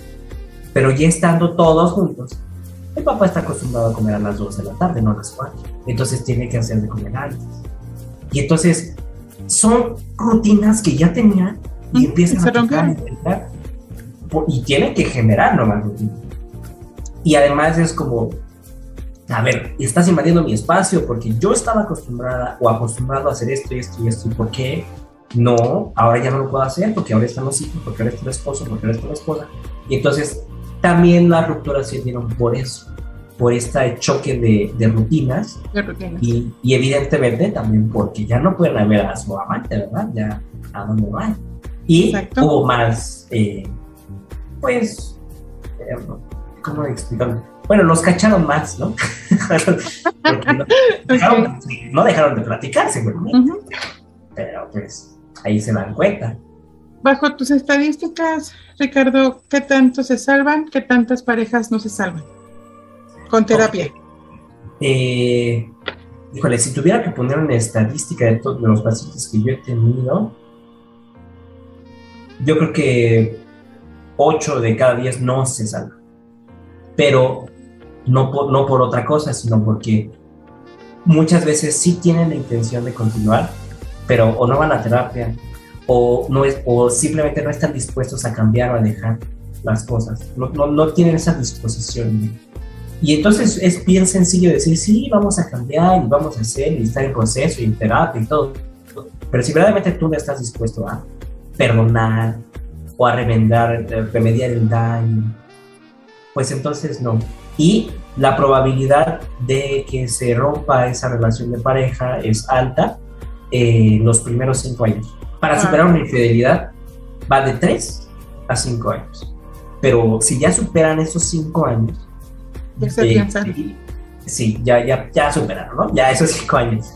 ¿Por qué? Porque eh, la confianza no es fácil de recuperar.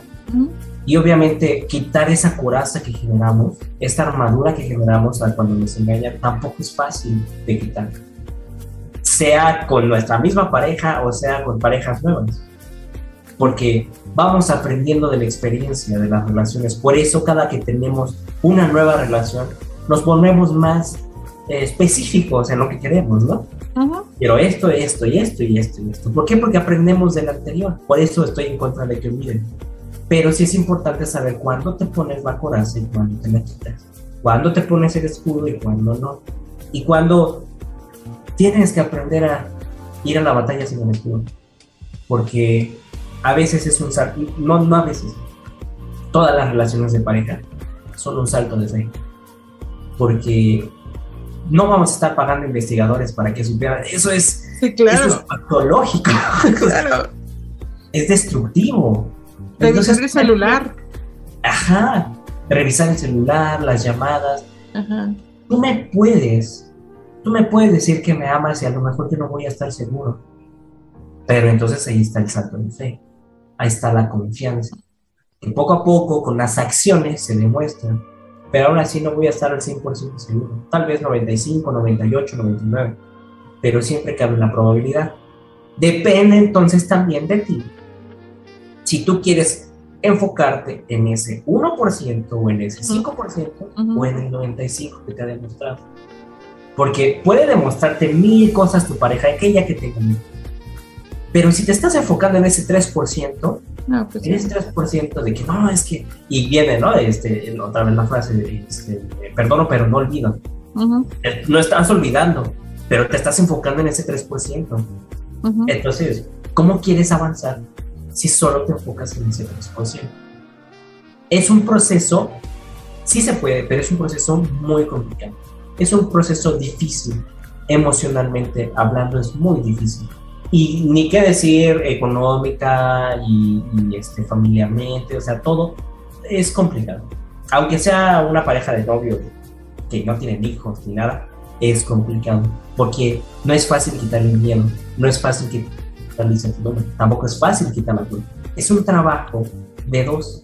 Y es por eso que aquellas personas que sí lo logran se vuelven más fuertes que la mayoría de las parejas. Porque empiezan de cero y empiezan a, a crecer juntos. Y empiezan a subir juntos. y saben el sacrificio y el esfuerzo que han hecho ambos para que esa relación funcione. Entonces lo valoran. Y aquí el sacrificio. Sí sacrifico. Sacrifico porque como me siento culpable, ¿no? Por ejemplo, la persona que engañó, pues voy a sacrificar ahora sí, pues, pues porque creo que me lo merezco, ¿no? Porque creo que también la otra persona se lo merece. Y entonces sí estoy sacrificando algo. Y cuando nosotros anteponemos eso, valoramos las cosas. Cuando no, nos, nos da igual, no nos importa como con el dinero y las cosas, ¿no? Cuando los papás te dicen, cuando tú lo compres y tú trabajes, te vas a dar cuenta que no es tan fácil. Y sí es cierto. Y es lo mismo. Aquí, si no sacrificamos parte de, de, de nosotros, o sea, lo que estamos dispuestos a dar, de cambiar algunas cosas, no digo que toda la personalidad, pero sí algunas pequeñas cosas para tener una buena relación, entonces vamos a valorar si estamos dispuestos a cambiar. Por eso, lo primero que yo les pregunto cuando me llegan con estos casos es, ¿qué tanto están dispuestos a? Si estás dispuesta, adelante. Y, y, les hago compromisos. ¿Cuál es tu compromiso? ¿A qué te comprometes para esta, para esta relación? ¿Qué es lo que necesitas? ¿Qué es lo que quieres? Porque además, a pesar de la persona que engañó, por ejemplo, también le pregunto, ¿Qué es lo que tú quieres en la relación? Porque al final la infidelidad es, es el resultado. No es causa ni consecuencia. Es solo, bueno, sí, consecuencia. Es la consecuencia de, es el resultado, pero no es la causa. Es como se dice, la gota que se que derrama el vaso. Pero hay cosas más atrás que se tienen que arreglar. Y por eso difícilmente una, una, una pareja que no va a terapia y decide intentarlo de nuevo, difícilmente funciona. No digo que no es, que es imposible, puede funcionar, pero es complicado. Entonces, desde estas estadísticas yo diría más o menos 8 de cada 10, pues sí, sí termina. Pues sin duda es un tema bastante fuerte. Ojo, chulos y chulas, no queremos cambiar su punto de vista. Como dijo, como dijo Ricardo, eh, cada quien es su opinión cada quien está o sabe qué es lo que va a dar y no dar en la relación. Y solamente les damos una guía, una expectativa para que ustedes sepan qué es lo que, lo que hay que hacer o qué pensar. Pero vamos a darle un poquito de, de sabor a ese tema tan, tan fuerte. ¿Qué están dispuestos o quiénes están dispuestos a perdonar una infidelidad o no? Ricardo, ¿estás dispuesto, si te crees capaz de, perdonar una infidelidad? Sí, ya lo he hecho. Ok. También lo hablo por experiencia, también somos seres humanos y a pesar de yo ser terapeuta y eso, pues yo también, la verdad, y voy a ser muy sincero con todos, también lo he hecho, también he sido fiel, pero también he aprendido. Y mucho más cuando estudié esto, ¿no? dije, ah, entonces, eh, somos seres humanos y que nos equivoquemos no significa que no vayamos a aprender. Sí, sí lo he hecho. Y, no sé si ahorita lo haría, la verdad. Pero eh, sí, en su momento sí lo haría. Sí, sí estuve dispuesto a. Me quemaste la otra pregunta porque era de si eres, si has sido infiel y ya dijiste que también. Sí, la verdad es que no me da, mm, no me da pena decirlo porque a lo mejor mucha gente puede pensar, qué cinismo, ¿no? Ah, no, no es eso. Es que tienen que aprender de sus errores. Eso es lo más importante. Sí, sí lo fueron, ok. ¿Cuántas veces? Tal vez mil veces, ok. ¿Quieres cambiar? O solo una. Ajá. o solo una, ¿no? Ajá, ajá. ¿Qué tanto quieres vivir de esa manera? Y yo llego a un punto, y, y se los hablo desde mi experiencia personal, llegó un punto en que yo ya no quise, eh, ya no quise sentirme así, porque infidelidad tiene que ver mucho con mentir, tiene que ver mucho con estructurar esa mentira y que no, que no, que no te, no te y además mantenerla y acordarte dos años después, ¿no? Por ejemplo. Ajá. A ver qué dije, ¿no? Y es estar viviendo en una tensión constante de, híjole, ya me va a descubrir, híjole, es que, qué horrible. Yo llego, llegué a un punto en que yo me cansé de vivir así. porque además te sientes sucio, emocionalmente te sientes sucio. Y no lo sabes hasta que dejas de hacerlo. Cuando dejas de hacerlo no sabes la paz increíble que llegas a tener. Y que ya no te dan ganas de volver a hacerlo porque es como cuando empiezas a hacer ejercicio. Haces ejercicio, empiezas a hacer dieta y ya no se te antojan las papas, el refresco y eso, porque te sientes sucio. Y así pasa el emocional. Te cansas y fue una, yo hubo un punto en que dije, este es mi tope y ya, bye, yo no lo vuelvo a hacer. Cada pues quien tiene un tope diferente. Hay gente que le gusta vivir ahí y hay gente que no quiere cambiar y muy su decisión. La verdad es que ahora, ahora sí, a nadie se le obliga a cambiar, pero pues cada quien tiene su propio fondo, ¿no? Cada quien tiene su propio tope.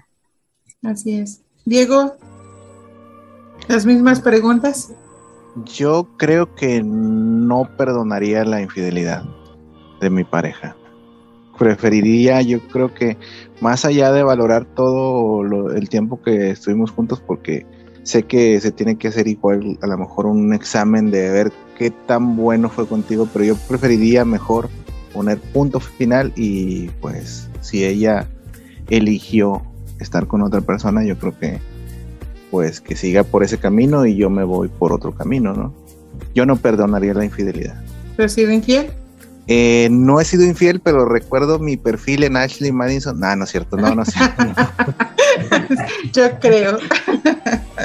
no, no, yo creo que no. Yo creo que en las relaciones en, las que he estado me he entregado completamente y, pues no creo que, que se me... Pues no, no, no, la verdad no, por ese lado no se me podría acusar de que he sido infiel. Sí, date cuenta, muy bien. Ok, muy bien, chulos y chulas. Estamos con un capítulo y un tema bastante. Pero faltan ustedes, ¿no?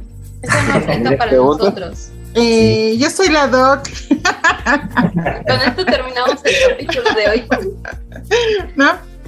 Yo soy la Doc. No, no es cierto. Pues yo para una infidelidad no. No, yo, yo estoy así como que...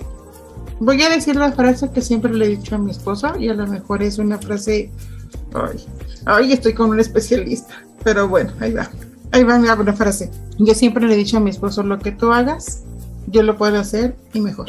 No sé si es amenazante, no sé si es una frase tremenda, pero siempre le he manejado eso. No, entonces, pues es igual como que la, la frase de lo que tú me hagas, yo te hago el doble. ¿No?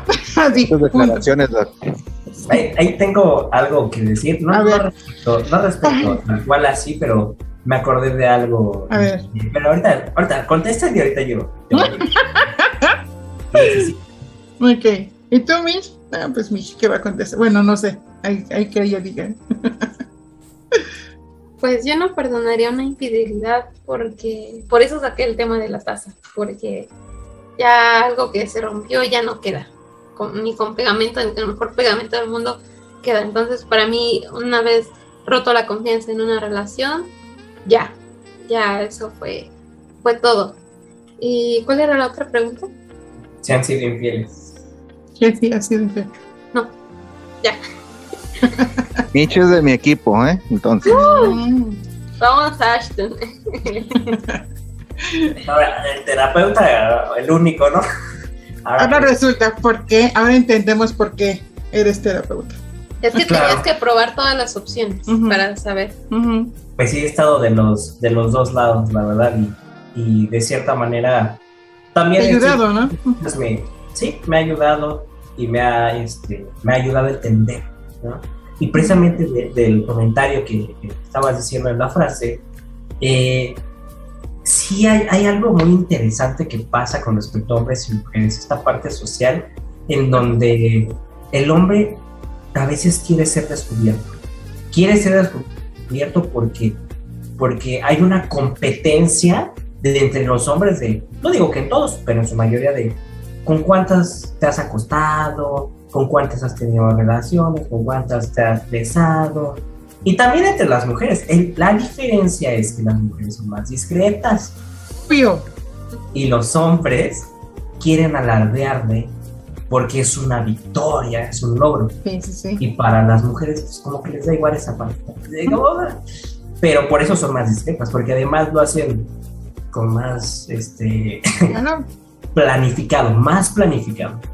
Y el hombre como que no significa que no lo pueda planificar, claro que lo hace, pero no lo hace como tan sofisticado porque de cierta manera busca que inconscientemente, no necesariamente es consciente, inconscientemente que lo descubran para decir, ja, pues sí, imagínate, uh, y no nada más fue una, ¿eh?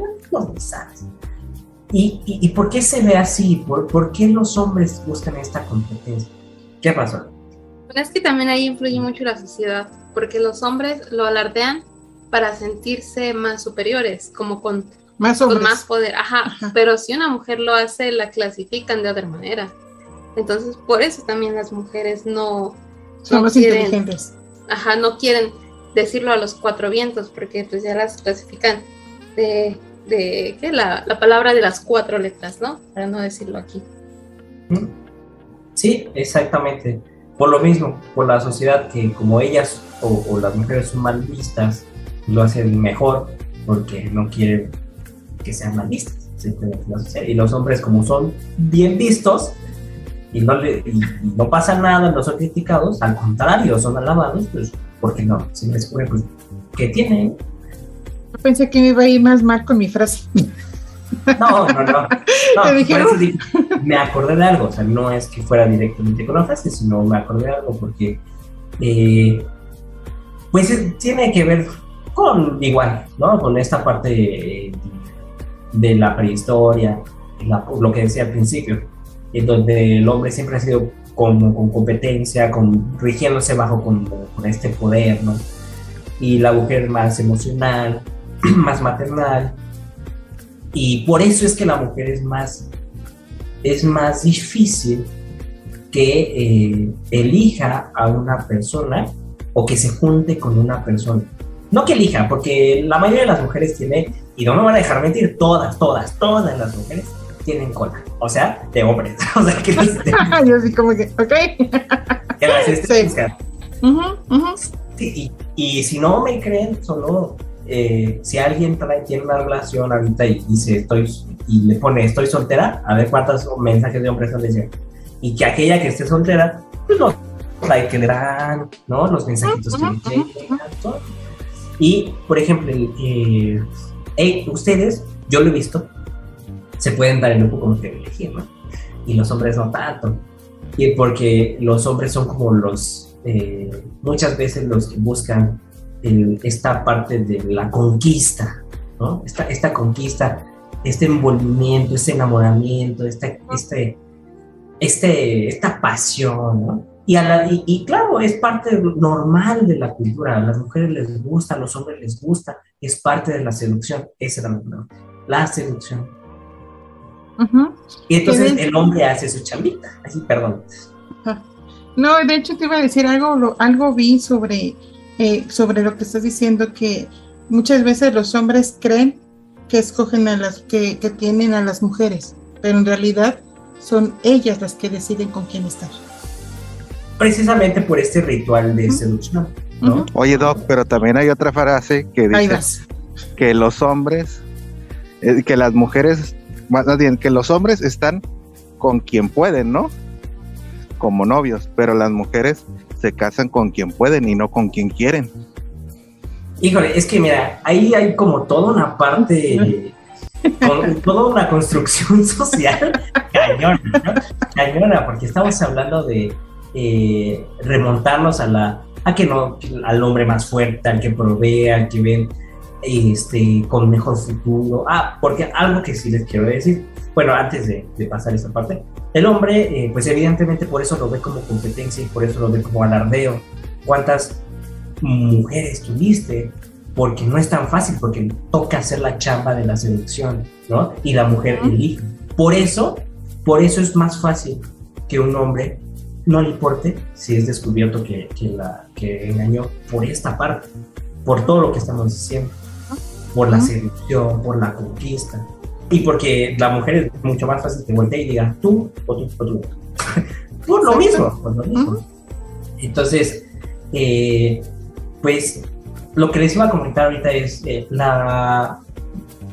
Tal vez tengan pensamientos contrarios, pero déjenme explicarles el eh, es probable, yo siempre he dicho y me caí en cuenta que nosotros elegimos a la pareja por conveniencia. Y es que todos dicen, ¡ay, por conveniencia! Claro que no, es por amor. De amor no se vive. Perdónenme, pero de amor no se vive. Claro que elegimos a la pareja por conveniencia. Pero yo no estoy hablando porque hablamos de conveniencia y hablamos de dinero luego, luego, ¿no? Piensan que es dinero y no es cierto. No estoy hablando de conveniencia económica. Estoy hablando proyectos a futuro, hijos, eh, ¿qué, qué, tipo de casa quieres tener, porque a lo mejor dice, no, pues es que, este, no sé, una vez platicando con mi pareja, le dije lo mismo y me dijo, no, ¿cómo crees? Yo te aceptaría aunque, este... Aunque me llevaras a un jacalito y... Ajá, aunque estuvieras, exactamente, ¿no? Y yo le dije, ok, sí, me aceptarías si estuviera trabajando de lo que tú quieras y te pudiera ofrecer bajo mis posibilidades, te entiendo. Pero si no estuviera trabajando, si no quisiera trabajar, si no me importaba trabajar, ¿me aceptaría? No, ah, entonces es por conveniencia. Porque sabes que a pesar de todo, yo te voy a dar algo. Algo a mis posibilidades y lo valoras y te lo agradezco. Pero estás buscando a alguien que haga eso, que te dé, y no necesariamente por, porque ella no pueda generar sus propias cosas, sino porque vea un futuro, ¿no? Hablando, por ejemplo, y no nada más de pareja, sino un futuro en donde, a ver, yo quiero tener hijos. ¿Tú quieres tener hijos? Porque también ese es otro tema, ¿eh? que no vamos a atacar como tan profunda profundidad ahorita, pero si yo sé que tú no quieres tener hijos, por eso termina la relación. Porque no comparten nuestras, nuestra, eh, proyectos de vida. Y entonces buscamos a conveniencia de una persona que sí quiera tener hijos. Y una persona que sí, este, que a lo mejor tú buscas que también sea emprendedor como tú. O al revés, que no trabaje, pero que se dedica a la casa, ¿no? Entonces sí elegimos a la pareja por conveniencia, no económica necesariamente, pero por conveniencia a nuestros proyectos futuros de vida. Yo creo que ya no salimos del tema de infidelidad, pero les voy a decir una situación, lo acabas de decir muy bien, nos casamos por conveniencia. Y, sí, exactamente, alguien me comentó en aquellos ayeres, cuando eh, eh, si te vas a casar, tienes que ver dos cosas. y eso es para todos los chulos y chulas que andan en esas ondas. Uno, tienes que ver a esa pareja que tengas ahorita. Primero, no como es como, como tu pareja, sino pregúntate si quieres a ese hombre, eh, me lo decían a mí, si quieres a ese hombre como papá de tus hijos, ¿no? que esa es una parte fundamental, porque es la conducta eh, eh, que vas a ver a futuro.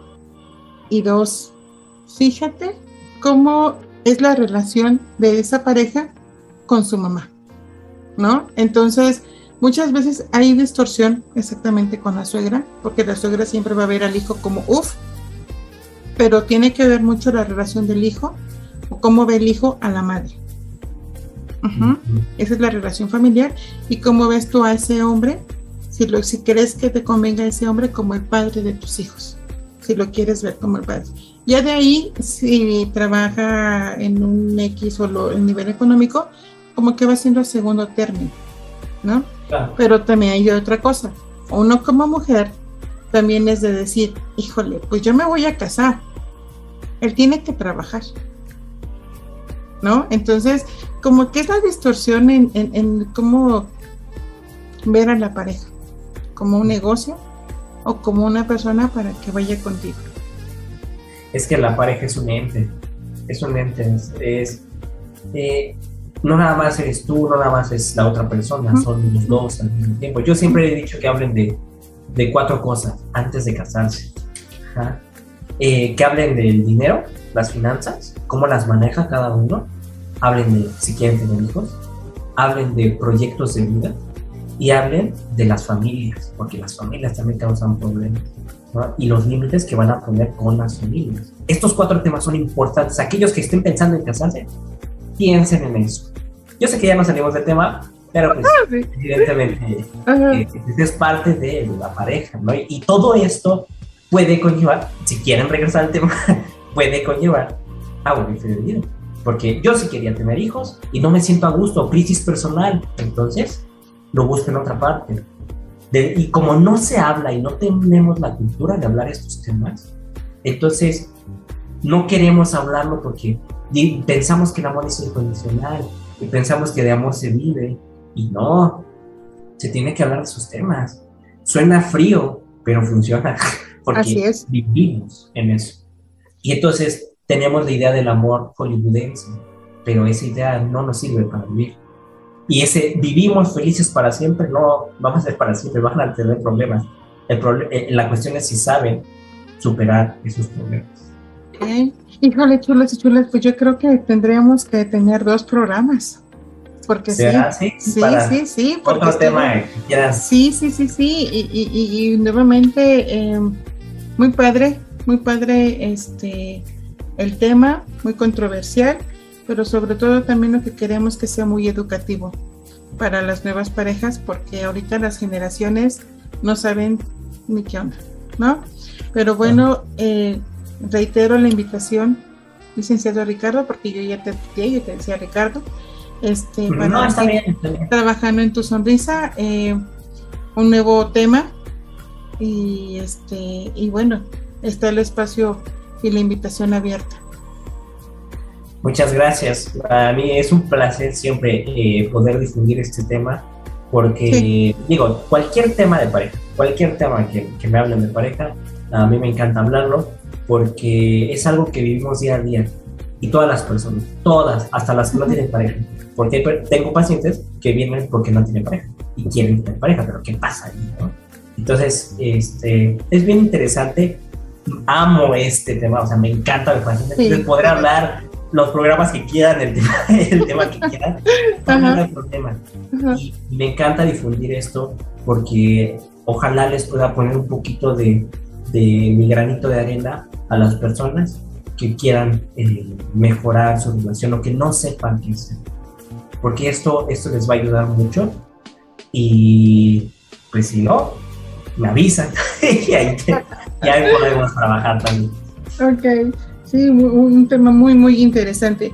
Bueno, chulos y chulas, yo creo que ¿qué opinan del tema? Fue muy interesante. Espero que, que no se hayan herido susceptibilidades. Y los que quieran la página que Diego dijo, pues ahí la vamos a poner en redes. Y este, un gusto chicos, muchas gracias. No, Mish. no, no, Doc, no, no, no, no, no, que no se, no se metan a esa página, por favor. Ah, bueno, entonces, ok, Diego, yo creo que entonces, este, pues despedimos este capítulo tan interesante. Muchísimas gracias, Mish. Muchísimas gracias, Doc. Y también a nuestro invitado el día de hoy, porque como bien lo dije al principio, es uno de los temas más pedidos que teníamos en la primera temporada, pero se nos acabó. Y qué mejor que iniciar esta segunda temporada con uno de los capítulos eh, que estén primeros en la lista, sea este de infidelidad. Y bien como, como las frases dicen, eh, el que busca encuentra, ¿no? O sea, buscas una cosita y ya te viene desfasando por ejemplo, buscas una mentirita y ya te viene saliendo todo su, su historial, ¿no? Entonces, eh, yo creo que uno lo que aprende en este capítulo sería que lo importante, uno es la comunicación en pareja, porque esa es la clave, y dos es la honestidad. La honestidad es fundamental para tampoco ser egoístas con las demás personas y tampoco sentirte culpable tú mismo al momento de hacer las acciones, ¿no? Claro. Uh, la comunicación es otro tema cañón, más fuerte, grande. Ya. es- es- esto es Ya abrí la, nada, ni la punta, ni la punta. ya abrí la brecha para otro capítulo que es la comunicación. Sí, de hecho, también he, he dado talleres de comunicación en pareja y la verdad es que son bien bonitos. Ahorita en línea son diferentes, pero porque son más como así como una sesión de Zoom y cosas así. Pero cuando son presenciales son más bonitos. Nada más ahorita por la pandemia. Ya está. Vamos, ponemos fecha y vamos ese, hablamos de ese capítulo aquí. Vamos a Perfecto. terminar siendo psicólogos. Perfecto. Vas a ser también eh, invitado VIP, igual que Isa y que todos los tenemos. Perfecto. Ok, Me encanta estar aquí. Muchas gracias. gracias, gracias Diego. Doc, yo quiero agradecer al licenciado Ricardo Yael González Fragoso por su amena plática y por toda la información que nos brindó. Y pues yo creo que en tema ya de técnico de postproducción, yo creo que está muy facilito este programa para el editor porque no hay nada que cortarle porque la charla estuvo muy interesante. Entonces se va a ir de corridito y pues porque la información estuvo muy, muy interesante. Así es, Diego. Muchas gracias por estar con nosotros en este capítulo. Bueno, chulos y chulas, yo soy Nadok y me dio muchísimo gusto estar con ustedes en este nuevo capítulo. Gracias, bye bye. Es todo por hoy. Recuerden que tenemos una cita junto a la Doc, Mitch y Diego en Éxito Imagen Tu Sonrisa.